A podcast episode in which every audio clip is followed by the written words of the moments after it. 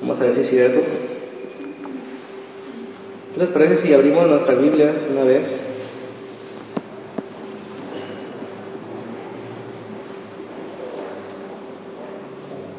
Génesis capítulo 2, versículo 18. Bueno, antes de leer quisiera reiterarles la invitación de los jueves. Importante que, que vengamos para aprender acerca de la Biblia. Vamos a estar estudiando por trimestres y el primer trimestre nos va, vamos a hablar acerca de cómo entender la Biblia. Si alguna vez te has quejado que no le entiendes a la Biblia, pues esta es la oportunidad de tu vida, los jueves, ¿vale? Cualquiera puede venir, cualquier edad. Dice el libro de Génesis capítulo 2, versículo 18, y dijo Jehová Dios, no es bueno que el hombre esté solo. Le haré ayuda idónea para él. Amén. Este es el tema 3 de nuestra serie de la familia y lo he titulado Los propósitos del matrimonio. Levanten las manos los casados. Ok. Hemos visto semanas anteriores que eh, se ha roto el propósito o el diseño de Dios en la familia. Se han presentado alternativas cómodas por parte de Satanás, ¿verdad? Además de las consecuencias del pecado que han sido muy graves y han dejado la imagen que Dios puso en el hombre distorsionada. Y como ya he dicho en otras ocasiones, Satanás no ha dejado de trabajar desde el principio. ¿Es bien eso?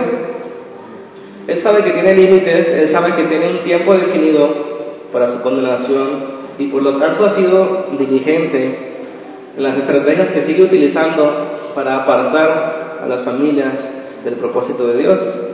Si pensamos inteligentemente, ¿dónde sería el ataque de Satanás para destruir las familias?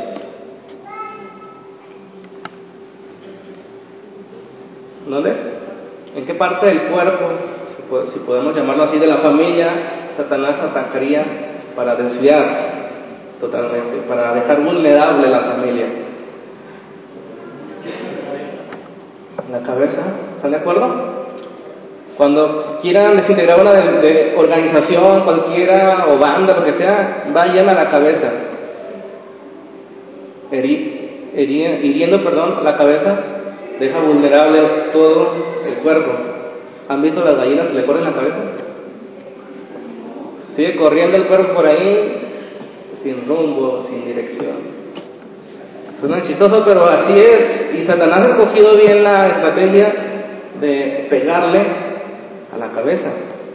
Mi experiencia en las iglesias que me ha tocado ver es que el varón es el que ha sido más atacado, distraído por Satanás. Los hombres son los menos sensibles a Dios, los que menos compromiso tienen con Dios, los que más inconstantes son y un largo etcétera. Las mujeres dicen amén.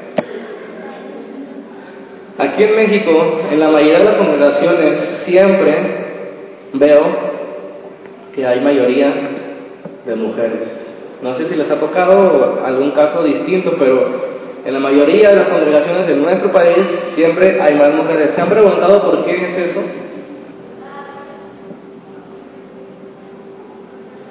Vuelvo a repetir, la estrategia de Satanás es darle una cabeza y de esa manera deja vulnerable a las familias, sin protección, sin sustentos, sin dirección. La mujer ha tenido que tomar el doble rol de papá y de mamá. Y aunque esto es posible porque las mujeres son muy fuertes por naturaleza en su carácter, aunque eso es posible, no está dentro del orden y del propósito de Dios.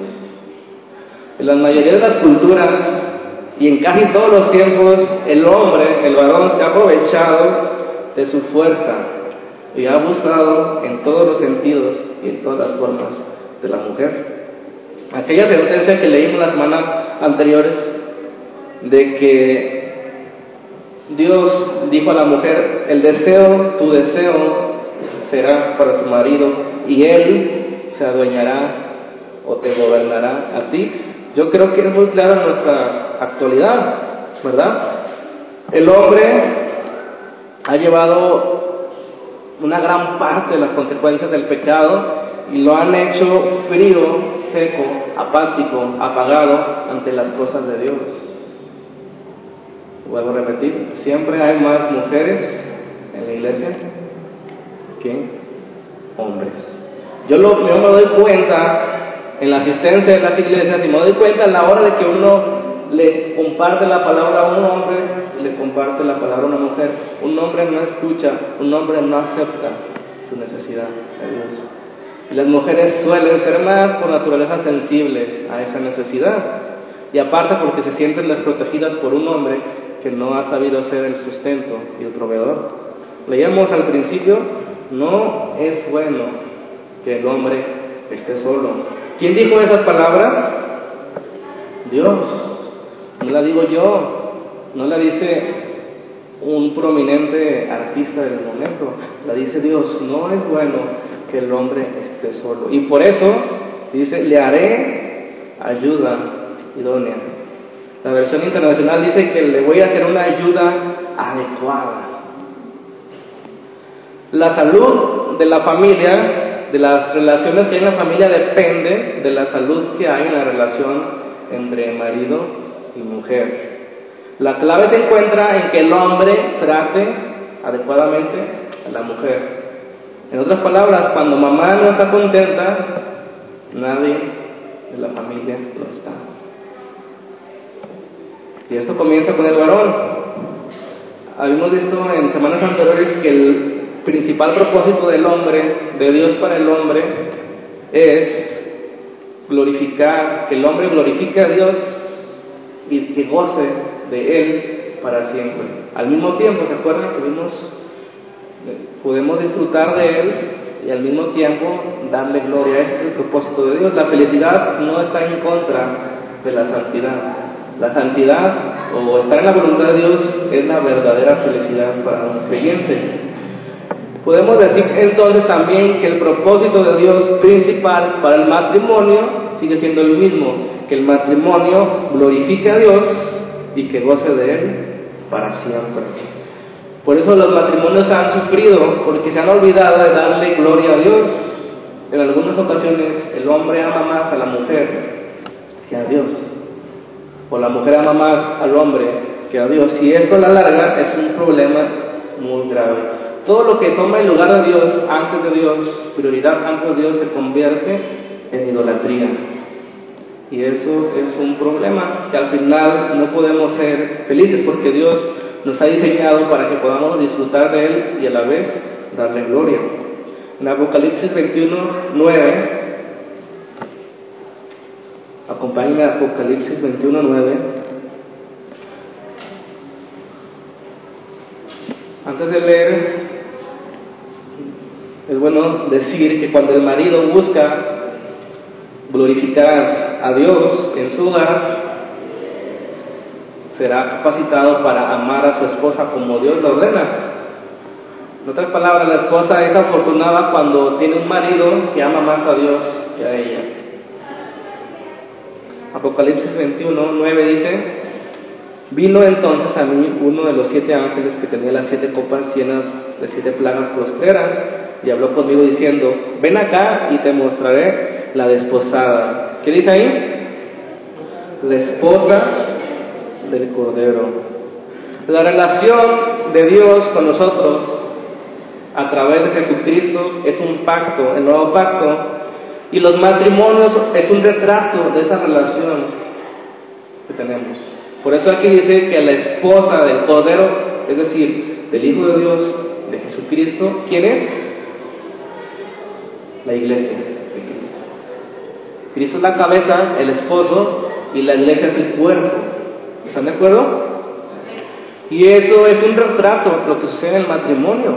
Así como Cristo ama a la iglesia, así debe haber amor del esposo hacia la mujer en los matrimonios. ¿Sí? Antes de que Dios creara la fundación de la tierra, el Padre ya había escogido una novia para su Hijo, es decir, la iglesia cristiana, como hemos leído. Y Dios ha escogido el matrimonio como uno de los mejores medios por el cual los hombres, como tú y como yo, podemos glorificar su nombre.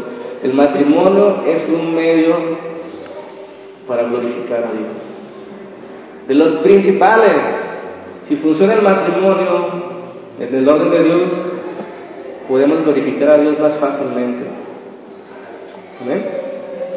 Sin embargo, el feminismo, como se le conoce, ha despertado muy fuerte en nuestros tiempos. Y esto es debido al cansancio de soportar los mismos abusos sistemáticos de los hombres con las mujeres. Se han cansado las mujeres y han llegado a, esta ideología llamada feminismo. ¿Sí?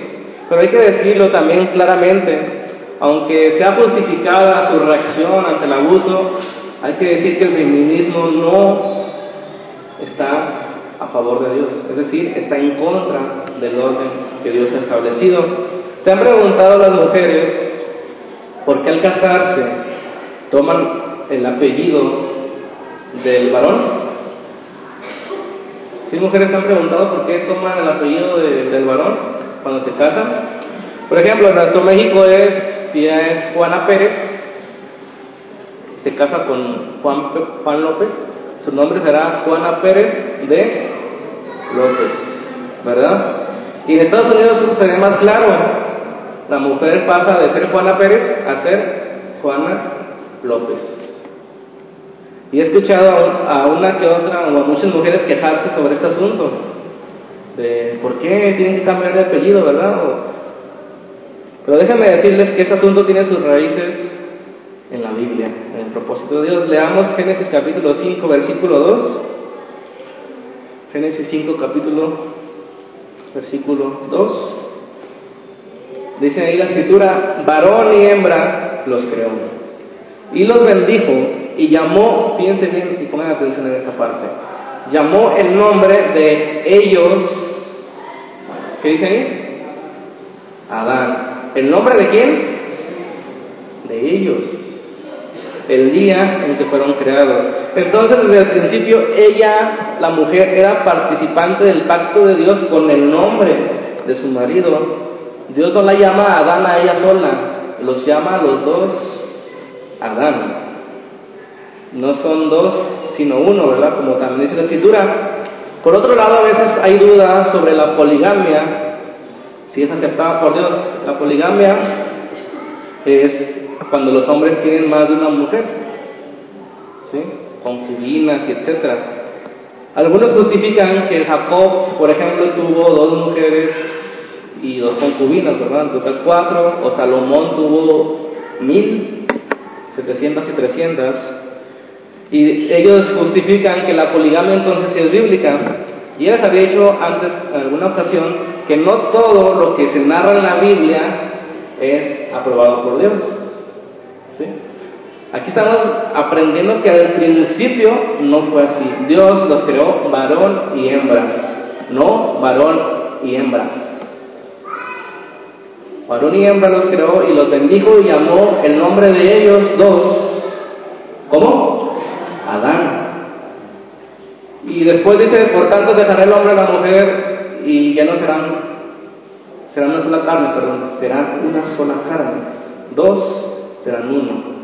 Cuando nosotros decimos la palabra matrimonio, lo primero que viene a nuestra mente, ¿qué son?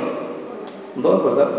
Un matrimonio es igual a dos, hombre y mujer, aunque el hombre se ha revelado, quiere que hombre y mujer se vean como matrimonio, pero eso no es lo que Dios quiso desde el principio. ¿Están de acuerdo? Entonces la poligamia no fue instituida por Dios, fue instituida por el hombre. El homosexualismo no fue instituido por Dios, fue instituido por el hombre. ¿A quién le vamos a hacer caso? ¿A Dios o al hombre?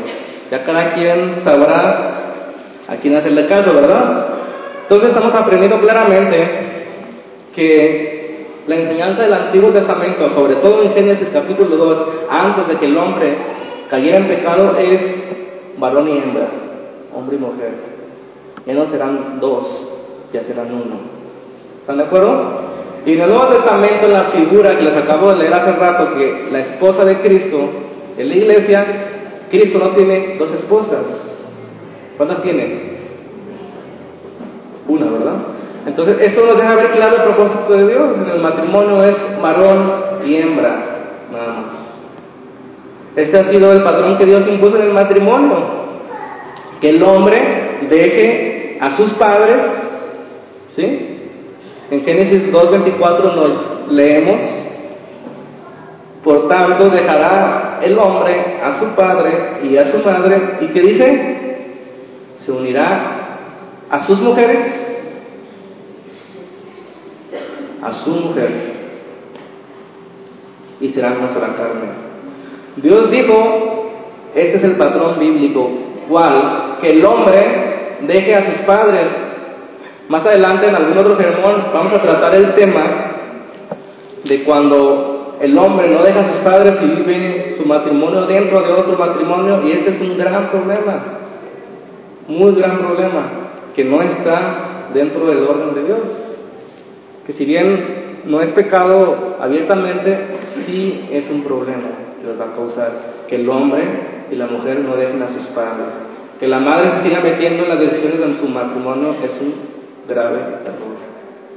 ¿Sí? Aunque me vean feo, las madres. Ok. Cuando Adán le pone nombre a Eva, ¿se acuerdan? Le puso dos veces nombre y antes los nombres significaban realmente la realidad. Era muy representativo con el carácter, con su personalidad, cuando un, una persona le ponía un nombre. Y Adán le pone dos nombres a Eva, el primero que le pone es varona, ¿se acuerdan? Cuando dice porque del varón fue tomada. Y el segundo nombre que le pone fue Eva, por cuanto ella es madre de todos los seres vivientes. Entonces, el primer nombre revela la dependencia o la complemento que tiene Adán de Eva, su idónea, su varona, porque de mí saliste. Y el segundo nombre revela la dependencia del hombre hacia ella, es decir, cada hombre desde entonces es hijo de una mujer. O levanten las manos los hombres que no, que, no, que no son hijos de una mujer, que nacieron de otra cosa. No, ¿verdad? Todos los hombres a partir de ahí nacen de una mujer, solamente Adán procede de Dios. Primera de Corintios 11, Pablo nos lo explica de esta manera. Primera de Corintios 11, 11 dice, en el Señor, es decir, en Cristo, en Dios, escuchen bien esto, ni el varón es sin la mujer, ni la mujer es sin el varón. Porque así como la mujer, de la mujer procede el varón, también el varón nace de la mujer. Pero todo procede de Dios. La mujer procede del varón y el varón, a su vez, procede de la mujer. En Cristo la mujer no es sin el hombre y el hombre no es sin la mujer. Amén. Y esto, cuando a la humanidad se le llama hombre, no debe ser un insulto para las mujeres, aunque el presidente Fox haya dicho chiquillas, chiquillos etcétera. Es correcto decir el hombre, ¿sí? Para referirse a hombre, a varón y a mujer. Y las mujeres pues, feministas rehusan tomar el apellido, ¿verdad?, de su esposo y ellas quieren quedarse con el de su papá. A final de cuentas se quedan con el de un hombre. Es como algo redundante, redundante, que se quieran quedar con un apellido de su papá y no del de su esposo. Pero eso revela el propósito de Dios, ¿cuál? Que el hombre deje a sus papás.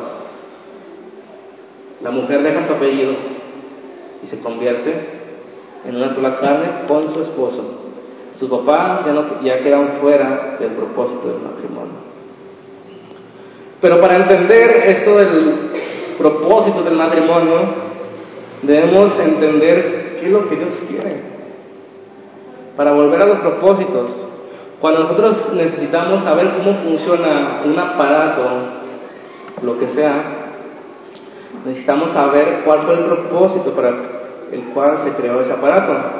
Si ustedes ponen a un niño de dos años enfrente de una computadora, ¿qué va a hacer el niño? La va a agarrar como batería o como bat de béisbol y no va a funcionar, ¿verdad? Asimismo, si el cristiano no comprende el propósito del matrimonio, no hará que funcione. Es por eso que necesitamos escuchar a Dios. ¿Qué es el matrimonio? ¿Cuál fue el propósito del matrimonio? Ya vimos la semana anteriores la ruptura del diseño y es por eso que ahora vemos tanta necesidad de las familias, porque se ha olvidado el propósito. ¿Qué pensarían ustedes si ustedes hayan inventado este, una guitarra para tocar música y de repente en mil años se encuentren con que ya la guitarra no se usa para tocar música, sino para jugar con tenis? ¿Qué sentirían en sus corazones?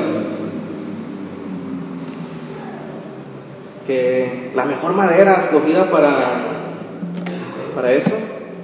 Así creo que Dios se expresó del hombre cuando en Génesis capítulo 6 dijo, vio que la maldad era mucho en la humanidad y Dios se arrepintió de haber creado al hombre. ¿Por qué? Porque se habían olvidado del propósito. Se casaban y se daban en casamiento, se divorciaban, bebían y, y tomaban y lo que sea. Y Dios dijo, hasta aquí, vamos a destruir al ser humano y volver a empezar. Entonces, eso es lo que debemos hacer como cristianos, volver a empezar. ¿Qué fue lo que cambió? ¿Cuál fue el propósito? Y vamos a ver tres propósitos para el matrimonio.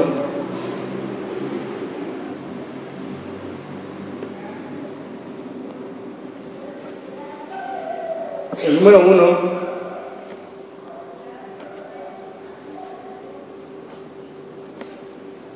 el primer propósito es compañerismo idóneo. Compañerismo idóneo. El hombre tiene la necesidad de ser acompañado por una ayuda idónea. La Biblia nos enseña que Dios puso a Adán en el jardín y le encargó un trabajo para hacer, ¿se acuerdan? Pero el hombre después de un tiempo se encontró incapaz de realizar ese trabajo solo. Adán necesitaba ayuda y la mujer fue creada precisamente para cumplir los propósitos de Dios. ¿Cuál era ese propósito? Fructificar, gobernar la tierra. Entonces ella fue creada como ayuda idónea del hombre. El hombre fue creado y después la mujer. ¿Están de acuerdo? Versículo 20 de Génesis 2. Vamos a leer esta parte. Y puso Adán nombre a toda bestia y ave de los cielos y a todo ganado del campo. Mas para Adán no se encontró o no se halló ayuda idónea para él. Entonces Jehová Dios hizo caer en un sueño profundo a Adán y mientras éste dormía, tomó una de sus costillas y cerró la carne en su lugar. Y de la costilla que Jehová Dios tomó del hombre, ¿qué dice? Hizo una mujer y la trajo al hombre. Dijo entonces Adán, esta ahora es hueso de mis huesos y carne de mi carne. ¿Sí? Será llamada varona porque del varón fue tomado. Es interesante desde el punto de vista biológico, los que estudian por aquí, me, a ver si no invento algo nuevo, la estructura de los cromosomas de los hombres es X y Y, no sé si lo han visto. XY y la estructura de las mujeres es XX. Si se dan cuenta, la mujer fue tomada de un costado del varón. Un costado del varón es X y el otro es Y. Entonces, un costado del varón es X y la mujer fue formada de ese costado y es X, X. ¿sí? La mujer es parte integral del hombre. Por eso acabamos de leer que en Cristo el hombre no es sin la mujer y la mujer no es sin el hombre. Entonces, toda esta idea era para reforzar el punto que leímos al principio de que no es bueno que el hombre esté solo. No es bueno. Y si Dios, si Dios dijo que no era bueno, pues tengo que decir que no es bueno. Cada que Dios hacía, hizo algo de la creación en el primer día, en el segundo, en el tercero, no sé si recuerdan, que terminaba con la frase, y vio Dios que era bueno, y bueno en gran manera. Acerca de los animales, acerca de las estrellas, el sol, los cielos, los mares, la tierra, Dios dijo, cuando terminó esa creación, es bueno, y es bueno en gran manera. Sin embargo, no dijo lo mismo cuando hizo al Adán, al puro varón. Dijo, al contrario, dijo, no es bueno que el hombre esté solo sino que le haré para él ayuda idónea. Sin embargo, los hombres han considerado que esto no es una verdad absoluta y quieren pensar que es bueno que el hombre esté solo. Hay una doctrina que, que se llama celibato, que piensa que es bueno que el hombre esté solo. Sin embargo, Dios dice, no es bueno. Más adelante vamos a ver a qué se refiere esta doctrina. Entonces el orden de Dios fue que el, que el hombre necesite ayuda y la mujer necesita ayudar. No se pueden estar solos, ¿verdad? El hombre necesita ayuda y la mujer necesita ayudar. El matrimonio fue creado para que haya un compañerismo en esa tarea que Dios le dio al hombre. ¿Cuál fue la tarea? Gobernar la tierra y fructificarse, fructificarla. No se puede hacer el trabajo por separado. ¿O alguien puede hacer el trabajo por separado? Puras mujeres y puros hombres pueden hacer el trabajo de gobernar y fructificar. El matrimonio entonces es un propósito de Dios que lleva a cumplir otro propósito de Dios. Como el agua tiene moléculas de oxígeno y de hidrógeno, si le quitamos al agua el hidrógeno, ¿qué sucede? Ya no es agua. Si le quitamos a la sal el sodio, ya no es sal. Si le quitamos al hombre a la mujer, ya no es matrimonio y no puede cumplir el trabajo de Dios. Igualmente, no solamente para fructificar, que es el segundo propósito, el primer propósito es que haya esa ayuda idónea, ¿verdad? Para gobernar la tierra. El hombre no puede gobernar la familia solo, aunque hay casos que el hombre o la mujer solos pueden con la familia, sin embargo no es el propósito. Las familias llenas de Dios son aquellas que han tomado en cuenta ese principio ¿Cuál? Que el hombre y la mujer necesitan ayudarse para gobernar la familia. ¿Amén? El segundo propósito es tener descendencia santa. Esto es más obvio, ¿verdad? Que el hombre no podría ser solo, reproducir. Malaquías 2, capítulo 15, perdón, capítulo 2, versículo 15 dice, Malaquías 2,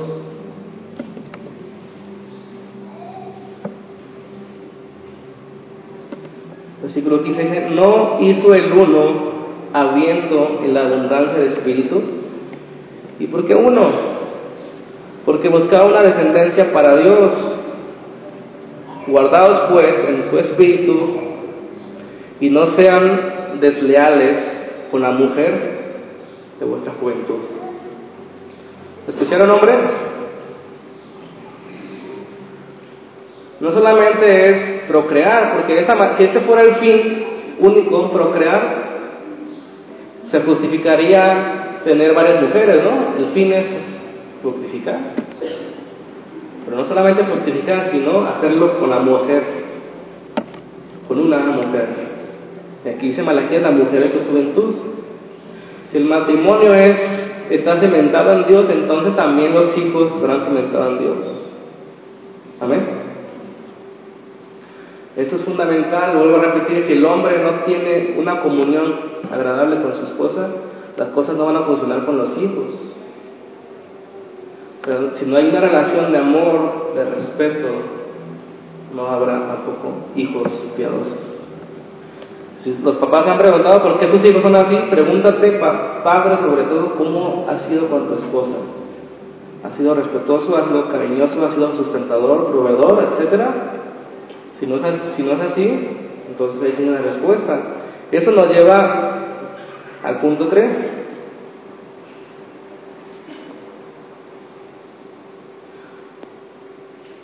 Evitar la inmoralidad, sexual. Antes de que entrara el pecado, como leímos, Adán necesitaba una ayuda idónea, porque solo era incapaz de multiplicarse. Los dos primeros principios del matrimonio no se relacionan con la presencia del pecado, pero este tercer, este tercer propósito tiene que ver con la presencia del pecado, ¿sí? Evitar la inmoralidad sexual. Primera de Corintios 7.2, vamos ahí.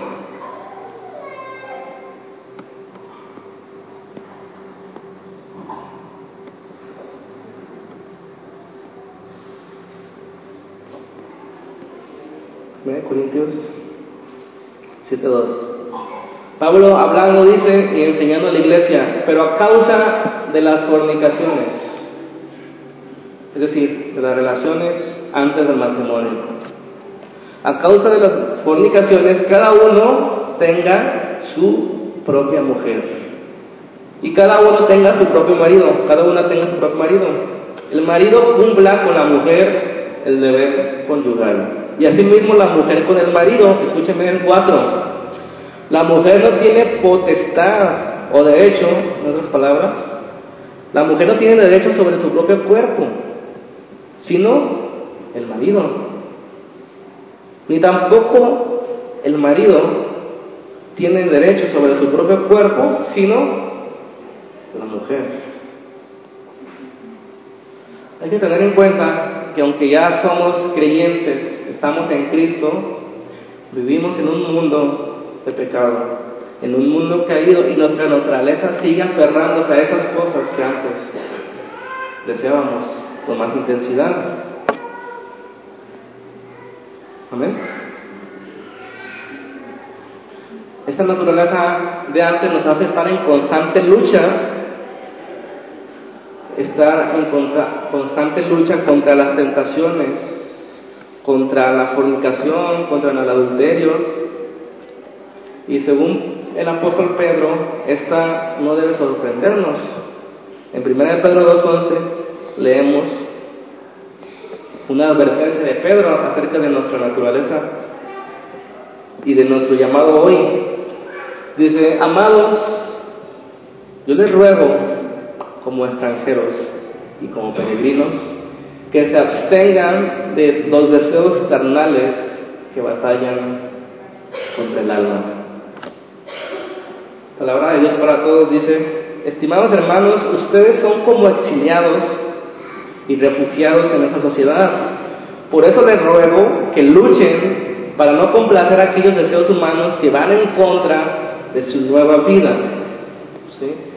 Y este versículo es muy revelador Pedro nos exhorta a que vivamos como extranjeros, como peregrinos, como de paso en este mundo. No con la confianza que llegamos a nuestra casa y nos quitamos los zapatos y nos encueramos y todo. Estoy seguro que tú no llegas así a la casa de alguien que no es de tu confianza. ¿O sí? Así Pedro nos dice, ¿saben qué? Ustedes deben vivir en este mundo como extranjeros. No se pongan cómodos aquí, aquí no se van a quedar, van de paso, su destino es la ciudad celestial. No se aferren a esas cosas, luchen contra esa tentación que su carne lo desea. Abandonen esas cosas, miren hacia su destino. Cielos nuevos, tierra nueva, cuerpo nuevo, un día. estarás con el Señor. Les ruego, hermanos, que abandonen esos deseos, que luchen contra el alma. Esto es un versículo clave para nosotros como cristianos, porque nos da a entender que sigue habiendo tentaciones para el hombre. Sigue habiendo tentaciones de adulterio, no porque llegues a Cristo, las tentaciones se van. Ah, ya, no, ya le voy a hacer fiel a mi esposa por siempre. No, debe haber una lucha constante, hombres y mujeres, para permanecer fieles a la verdad de Dios. Por eso decía al principio de esa serie que no debemos fundamentar el matrimonio en el amor, sino en la verdad de Dios. ¿Cuál verdad? Ser fiel a la mujer de tu juventud. Evitar la inmoralidad sexual, la fornicación, el adulterio. Y esa es una lucha de todos los días que los creyentes van a tener hasta que se mueran. El día que dejes de luchar contra el pecado, ese día alégrate porque ya estarás muerto y estarás con el Señor. Hasta el último día de tus días vas a luchar con esa necesidad de esa naturaleza caída en Adán, del pecado. Pablo lo dice de otra manera en Colosenses 3:5, dice, hagan morir las obras, la carne, ¿verdad? Hagan morir lo terrenal en ustedes, fornicación, impureza, pasiones desordenadas, malos deseos, avaricia, que es idolatría. Hagan morir. Eso de hacer morir nos da a entender que es una acción determinante del creyente y constante lucha. No es de que te quedas así parado para que se muera sola. No, tú debes hacer morir las obras de la carne. Lo terrenal en ustedes.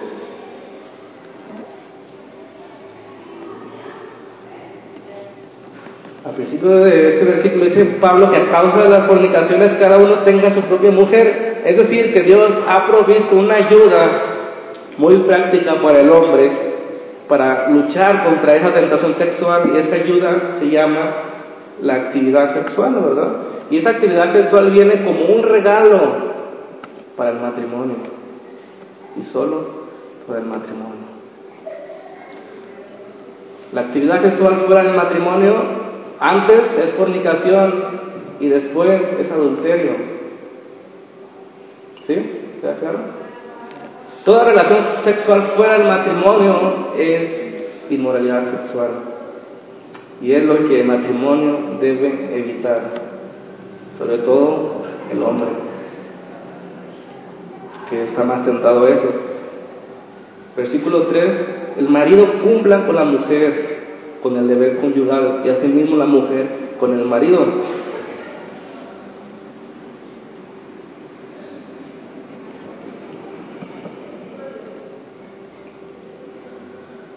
Si, si lo vemos de una manera psicológica, como lo, lo pintan los psicólogos, que quieren justificar a veces el pecado del hombre, vean los problemas en el matrimonio uno de los problemas principales es la insatisfacción sexual.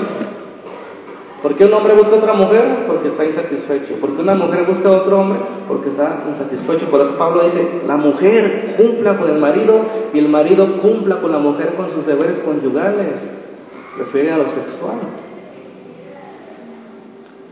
Si no hay satisfacción en ese punto, hermanos, no se está cumpliendo con el propósito de Dios en el matrimonio es un matrimonio disfuncional. Y hay que decirlo así, separando lo espiritual de lo natural. Lo natural es algo intrínseco en el ser humano que se necesita. ¿Necesitan tomar agua? Sí, ¿verdad? Necesitan tomar agua, necesitan comer. Ya tienen hambre ahorita, ¿verdad? ¿Por qué? Porque también son algo natural, así el matrimonio. Es un pacto espiritual, pero que, se está, que está constantemente edificando en algo natural como son las relaciones. Si no hay esa satisfacción, habrá problemas. ¿Sí? Aquí es interesante aclarar algo acerca de este pasaje de Corintios, porque este pasaje fue escrito a la iglesia que estaba en Grecia llamada Corintios. Es una ciudad. Y cabe mencionar que Corintios era una de las ciudades más corrompidas de los tiempos bíblicos. ¿Sí?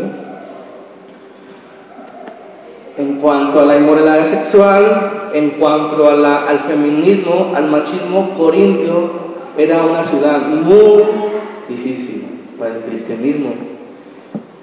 Y cuando leamos Corintios debemos tomar en cuenta eso, porque a veces Pablo le está enseñando a la iglesia de Corintios algo sobre ese tiempo y al trasladarlo a nuestros días tomamos cosas erróneas, como por ejemplo, las mujeres no hablen o pongan severo. No tomar en cuenta el contexto cultural de Corintios, una, ciudad corrompida, nos va a llevar a interpretar mal para para nosotros hoy día. Por ejemplo, aquí es una, en el versículo 1 del capítulo 7, se da a entender mal y usted ustedes me van a decir si me equivoco o no. Díganme ustedes qué entienden cuando les voy a leer el versículo 1 y solamente eso, el capítulo 7. Ustedes me van a decir, ¿eh? Dice, en cuanto a las cosas que me escribiste, bueno le sería al hombre no tocar mujeres ¿Qué entiendes? Celibato no se casen. Otra vez lo voy a ver. En cuanto a las cosas que me escribieron, bueno le sería al hombre no tocar mujer. Si sacamos ese pasaje así lo ponemos como insignia de casa de San Rancho Nuevo, puro solterón aquí, ¿verdad? ¿Por qué? Porque es bueno el hombre que no toque a la mujer, ahí dice la Biblia. ¿No dice la Biblia ahí?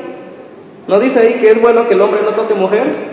Entonces no van a, no van a tocar a sus mujeres ya hombres, ¿está bien? Pero aquí parece que Pablo está menospreciando el matrimonio, ¿verdad? Cuando es todo lo contrario, como se los voy a tratar de explicar. En primer lugar, cuando Pablo escribe las cartas a los Corintios, él está respondiendo a preguntas que ellos les habían hecho acerca de diferentes temas, que los dones, que los sacrificados de los ídolos, y en el capítulo 7 acerca del matrimonio. Los corintios espiritualizaban el hecho de no tocar mujer pensando que esto era más santo.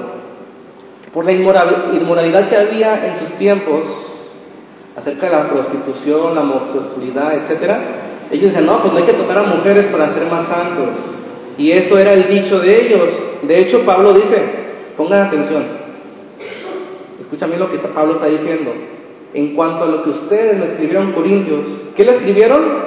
Bueno le sería al hombre no tocar mujer. Eso es lo que los Corintios escribieron en su carta.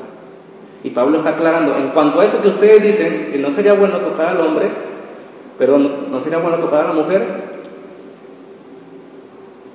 No es cierto totalmente. ¿Por qué? En el versículo 2 nos dice,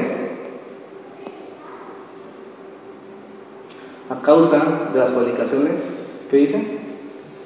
Cada uno tenga su propia mujer. Y más adelante él dice que Dios da el don a cada uno de distinta manera. A Pablo le dio el don de continencia es un don. Entonces el matrimonio ya no es una necesidad, ahora es un don.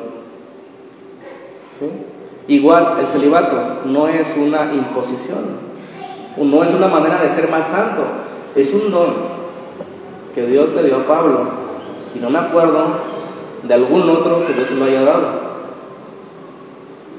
¿Quieres hacer una prueba de tienes ese don? Un test.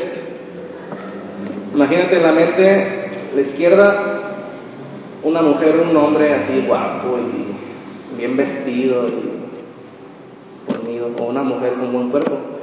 Y del otro lado, imagínate a un cactus en un desierto. Si te causa la misma sensación, posiblemente tienes el don de. Si no, pues no. Entonces los corintios estaban espiritualizando el hecho de que permanecer soltero, es más, no se conformaban con permanecer soltero, sino que se querían divorciar los que ya estaban casados para ser más santos. Y Pablo dice, no, No es así.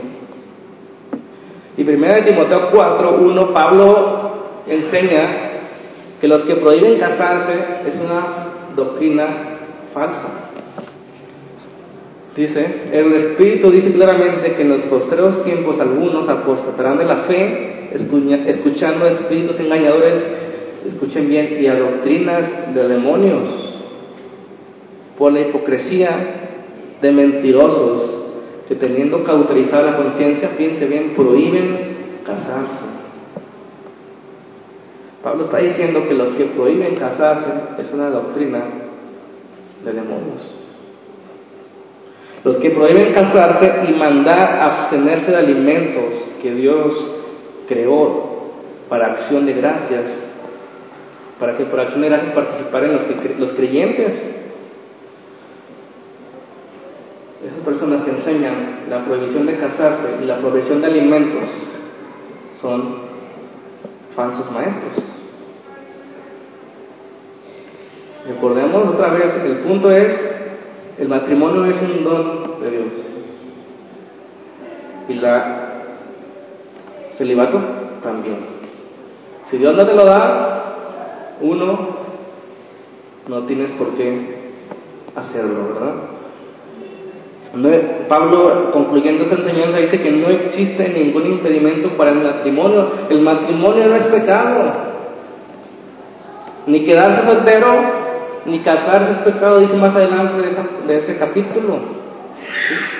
Dice, quédese cada uno como, como está, ¿verdad? Cuando conoció al Señor. Amén. Entonces, concluyendo,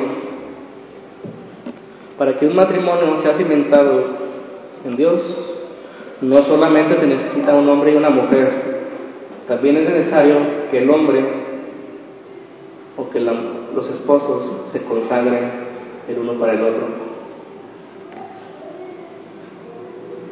Si el árbol es saludable, la lluvia y el sol lo harán crecer. Si el árbol no es saludable, esos mismos elementos que es el sol y la lluvia causarán su, su pudrición